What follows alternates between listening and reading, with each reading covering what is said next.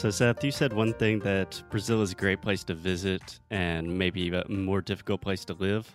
You are living in Brazil right now, correct? No, I'm not. I'm I'm living part time. I'm sort of spending a lot of time here because of uh, a significant other. Uh, but I, I still live in New York. Uh, but I do spend enough time here that it does weigh on me a little bit. Um, yeah. You know, the way things don't really work very well, and the way things are frustrating and take a long time and are sort of incomprehensible, and that there's the government is just wasting money left and right, and the constant drumbeat of corruption and Yeah. and uh, Are you talking I- about I- Brazil or the U.S.? Oh. well, it's interesting. I mean, people here do somehow think that the United States is perfect uh, and that all laws are enforced and that justice works perfectly. And of course, that's definitely not true. no, no, no. But it, it is a discernible difference, Yeah. uh, even even at its worst. Uh, you know, even if you take something like police violence in the United States against people of color, you know, Brazil has that a hundred times worse. Yeah. Uh, yeah. It's apples to oranges. I always say the same thing. I always say like, if you're a gringo and you say you love Brazil, then you definitely have not lived in Brazil. You you can love the people, you can love the music, you can love the food, but you, the country as a whole, ev you have to have mixed feelings about it, like you do about every country, because it's a complex place, and uh, you know you can't possibly love the efficiency of the government, for example. Yeah. Just I think it has to be a love hate type of Yeah. thing. And I think that's with every country in the world. That's a great point. If you're if you're French and you move to the United States, there are things that drive you crazy, and vice versa. It has nothing to do really with it being a, a richer or a poorer country or, or anything. It, it's it's just a fact of countries are different, and moving from one to the other is always frustrating. And actually, that's what my channel is about. It, it, if I had to sum up uh, Amigo Gringo in one phrase, it would be, uh, you know, cultural differences do not make you better or worse. They're just different. Don't and you shouldn't criticize another culture for being different. You need to understand why they're different. Preach. That's awesome. I think that was Yes. two sentences, by the way. But you know, that, Yeah, it could be a long fragmented sentence, but it, you got across your point very well. yeah. So, are you in São Paulo right now, sir? I am in Is that right? Cuiabá, Mato Grosso. Awesome. So a little bit, quote unquote, off the beaten path. Um, Well, if you want to come to the Pantanal, which uh, everybody should visit, you either have to come through here or through Campo Grande in Rio Grande and uh, Mato Grosso do Sul. So, yeah, it's a little, but I will say it's a bit off the beaten path. The the farofa the farofa is very good here because they make it with uh, plantains, or they mm, call them here bananas, bananas of the earth. yeah, bananas da terra. Yeah. Uh, so I'm a huge plantain fan. I can't express Me too. how much I love plantains, and because I worked with people from the Caribbean for for many years in New York, and in New York, where are you, by the way?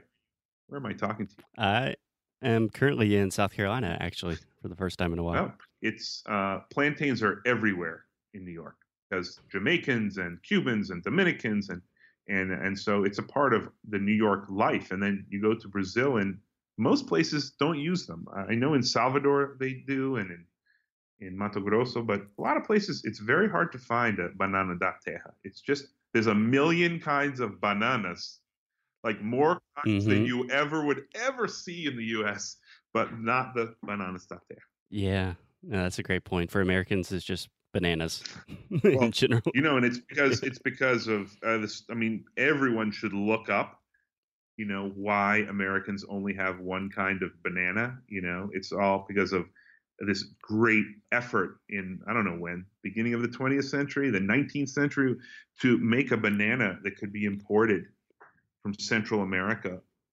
Yeah, United Fruit. States and, and last longer you know right so and most people think Yeah. a banana republic is a clothing store but it's really what they used to call the countries that exported bananas to the united states Yeah, I know you know that. I'm just uh I know that. No, my mom tried to take me to a Banana Republic the other day, and I refused. yeah. Cool. So, Seth, you have a new book coming out that I'm extremely interested in called Rediscovering Travel A Guide for the Globally Curious. Yeah. uh yeah, You going to talk about it a little yeah. Well, um, you know, it's I for five years was a full time travel writer for the New York Times, and and you think maybe that being a travel writer just means going on vacation for five years, but it's actually uh, you follow the travel industry. You see, and more than that, you watch travelers, you watch tourists, and most travelers get to travel like two weeks a year, one month a year if they're lucky, uh, and and they make Yeah. a lot of weird mistakes that are, that are and and if but if you watch them for five years, you begin to see patterns. You know, like being too dependent on TripAdvisor, for example, and and and even or, or even using TripAdvisor in the wrong way. There's some very good ways to to use it. Uh, also, how people measure risk, like how dangerous traveling is. And most people Yeah. think that they should be scared of terrorism, but really, far more travelers die in car crashes than get killed by terrorists. So th- there's all Talk about traveling in Brazil. Oh, Car Brazilians drive like crazy people. Right, and not Yeah. only that, but but the uh, inspections of cars. I don't know actually how they are in Brazil, but you know the most dangerous thing about driving in most places is that the truck that's driving next to you hasn't had its brakes checked ever. Yeah. You know, so that's so it's like that. It's it's full of stories about the way the. I don't just say those things. I, I, I tell stories about the way uh, things, uh, got, uh, you know, how things, how I learned those things. Uh, there's a few stories in there about how how I I just got sick of like using guidebooks and TripAdvisor and everything. Everything in the world is so well documented. It's all online that I got sick of not discovering things anymore. It seemed like everywhere I went, I had already read about exactly what was going to happen. Yeah. It's impossible to be surprised nowadays or delighted. So, Yeah. so you go to a, you're walking down the street and you see a restaurant and you're like, huh, let me look that up on TripAdvisor and or and see if it's good. And then you read everything about, you know, you read five reviews and you already know everything about it. To me, just walk, just walk in, take a chance. You know, mm. oh, the restaurant is full of people speaking Italian. It's probably pretty good. yeah, exactly. You know. Yeah. That's what it's about. It's available, by the way. It's not published yet, but you can pre-order it on Amazon. Just look up "Rediscovering Travel." Yes, we will put all the links in the show notes. Everyone should buy Seth's book and just start reading more in general. So, Seth, after you wrote this book, are you optimistic or hopeful about the future of travel? Because on one hand, I'm really like excited about the availability of travel for more people, and on the other hand, I'm just kind of worried that it's moving in the wrong direction in a lot of ways. Well, I mean, I, I think I agree with exactly what you're saying. It, the, right now, if you go back 50 years, you know, very, very, very few people traveled internationally. Uh, so the power of travel in going, just going to another country, and just realizing what it means to be in another country. We were talking about this before. Really does Yeah. open your eyes to what it, if I'm American and I go to France for the first time or to Brazil, I don't only learn about France or Brazil, but I learn a lot about the United States. You know, oh, Absolutely. I never realized we spoke really loudly and wore really ugly shorts. You know, that's and and um, uh, so in that sense, it's very positive. It's you know the Chinese are traveling a lot these days. Uh, the Brazilians for a while there, uh, you know, even middle class Brazilians were coming coming to the United States or even going to Europe. So that has Yeah, to yeah. be very positive. And honestly, there have always been travelers who just follow tour guides around you know, and that's just that's basically the same thing as following TripAdvisor around. That I, I, I and so so I, it's funny. I always tell people like if you just use TripAdvisor to figure out where you're going all the time, you might as well just hire a human guide to take you around. You know, it's you're not being adventurous really. In any case, uh, but you're right. People are are being Yeah. less adventurous, but not everybody.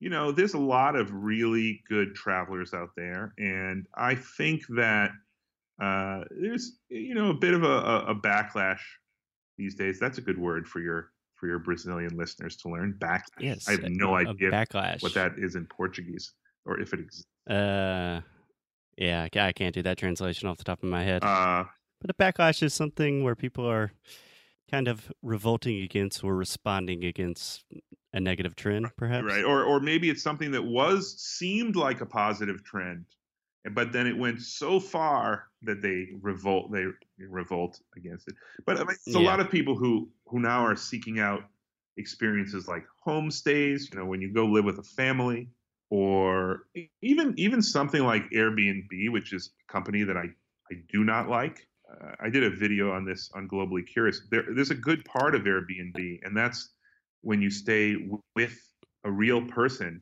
who lives in a real place. Now, most of Airbnb is not necessarily that, but Yeah. that's a tool. Some of these tools for traveling are really, really great. Actually, even something like Uber i- is, kind of, uh, which another company which I dislike.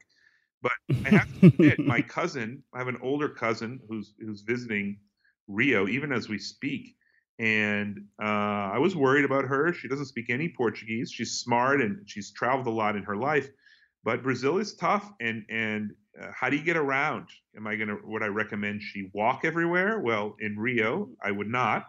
Would I recommend she take the bus everywhere in Rio?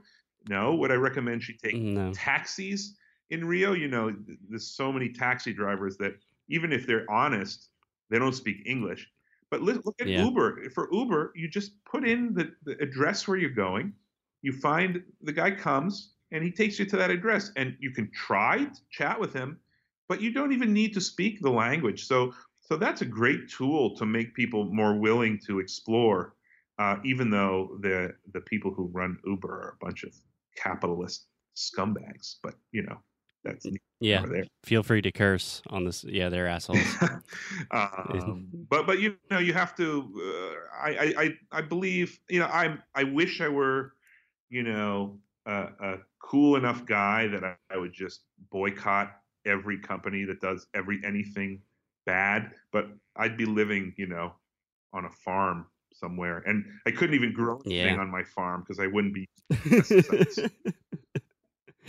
yeah, I mean that's the big thing that all of these technologies are kind of a double-edged sword, if you will. That I mean, I mean they're all powerful tools, but they can be used for good or it bad. just it really just bothers me and, and i guess i i never realized this before and it's been going on my whole life but you know once the company gets to a certain size and begins to think about you know going public and selling to investors or even before that they're looking for a billion dollars investment well they have to there's one thing they have to prove that they can grow and make money and they can't do that without really trying to make money Yeah. Seth, I know you're a very, very busy man, but I just wanted to ask you, Seth, do you have time for a quick lightning round?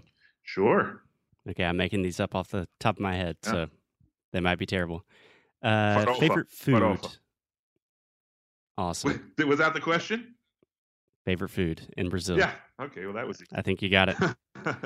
Okay. Yeah, if you just want to say things without me asking the question, that might even be better. Ora- um. That's the answer to where was a picture of your family stolen and posted on a billboard? wow. Someone took a What- picture, a Thanksgiving portrait of my family, my parents, my brother, and made it into a billboard ad in Boa Vista, Roraima. Wow. That's insane. Anyway, next question. I'll actually listen this time. um, how about favorite borough in New York? Oh, I mean, uh, well, that's actually, I I, ha- I I live in Queens, you know, and I I Mhm. do believe, having lived in New York on and off for twenty more than twenty years, Queens and the Bronx are the two place boroughs of New York that still retain some of the real international immigrant hardworking street life atmosphere of New York when I arrived in the 1990s. Uh, Brooklyn and Manhattan are fantastic. There's so much there, and there's so much to do, and actually, the best restaurants are there. But they do, you know, because of gentrification and because of a lot of uh, uh, just how difficult it is to make money and, and how high the rents are. You know, it's become kind of a little bit like one big shopping. You know, uh, yeah, they've changed. And there's still yeah. so many neighborhoods in, the, in, in Queens and the Bronx that are just like regular neighborhoods with regular people, except that they're from a ton of different countries. So, but I'm generalizing, you know, parts of Manhattan and parts of Brooklyn are like that as well. Of course. Yeah. Where do you live in in Queens? Jackson Heights. Yes, Jackson Heights, which uh, is the ultimate diverse neighborhood. Uh, it's uh, uh many uh, Colombians and Peruvians and Mexicans, many Indians and Pakistanis, many uh, Thai and Asian people. I like to amaze people by saying that my subway stop in Queens is within three blocks of 14 Tibetan restaurants. Tibetano, okay? Restaurante Tibetano. Mm-hmm. That's just amazing. That's amazing. Yeah, I've heard several people say that Jackson Heights is like per capita the most diverse place in the world. I don't know how that's measured. Well, that sounds good. I mean, it's it, I I think that in the United States there's very few places like it. I think there probably are a few neighborhoods like that. But because New York is so densely populated, you can have many, many groups living near each other. So we have a big Colombian community and a big Bangladeshi community, and they're all like in the same few blocks. Uh, so that's one thing. The other thing is, where is there a more diverse place in the world? So if it's the most diverse neighborhood in the U.S., then it's probably, unless there's someplace in London. I mean, it's got to be up there. It's got to be up there. It's really great, and it's it's in it's even in guidebooks these days. I mean, it's like page 290 or something. but uh, uh, taking a walking tour, like just walking around Jackson Heights, is amazing. By the way, you personally, not your listeners, are invited on a tour of Jackson Heights if you come to New York. I give a very good tour. Awesome. But I have Thank video. You. I have a video about Jackson Heights also on Amigo Gringo. So that was not a speed round, but you know. No, but that was very informative. So how about what is one city let's say favorite city in Brazil, barring any big cities. So yeah. a city that someone's not imagining. Yeah, uh, I, I don't. Well, maybe not a city, but it's kind of just like any little city in the interior of Minas Gerais is good for me. Agreed. Yeah, totally. I have an activity that I do there where I uh, just a random time I just say I'm going to find the guy who sells homemade cachaça to the rest of the town because there's always a guy or a family, and you just ask around, and you don't have to ask too many people, and then you find out where this family's house is, and you go there, and you're just like, hey, do you have any cachaça to buy? And I've done it only like I've done it three times in my life, but it it's it's always been a fun adventure, and I've always ended up with cachaça, which I'm I'm sure is illegally legal to sell, but you know. No, that's a great activity. Got to do that one day. Yeah. Yeah, I say let's. I was going to try to give you some controversial lightning round questions, but I won't force you to do that. So, sure, whatever. Seth, where can people, where can people find you? Uh, where can people learn more about your channel, your book, anything you want? Uh, you uh, Amigo Gringo is the channel. You just put it into YouTube and it'll come right out. Uh, the English language channel is called Globally Curious, Globalmente Curioso in Portuguese. Instagram, there's Seu Amigo Gringo, that's in Portuguese, and Seth Kugel, S E A T H K U G E L. Uh, that's my Sechi. Sechi Kugel. Yeah, it's Kugel, which is a little bit sort of dirty if you think about it. That could be a little sensual, yeah. Yeah, and uh, that's my. You know, if you put in Amigo Gringo, you'll you'll find stuff everywhere. But but either my name or Amigo Gringo, Twitter, Seth Kugel. You know, I'm everywhere that you might expect, either under Seth Kugel or Amigo Gringo. The book you can find, uh, you know, on Amazon or Barnes and Noble or whatever site sells American books. again, just put in my name or Rediscovering Travel, and it will be out in October. And I'm hoping there'll be a, a Brazilian edition. Absolutely. Yes. Everyone read Seth's book, read more. It's good for practicing your English and learning how to travel. So thanks a lot, Seth.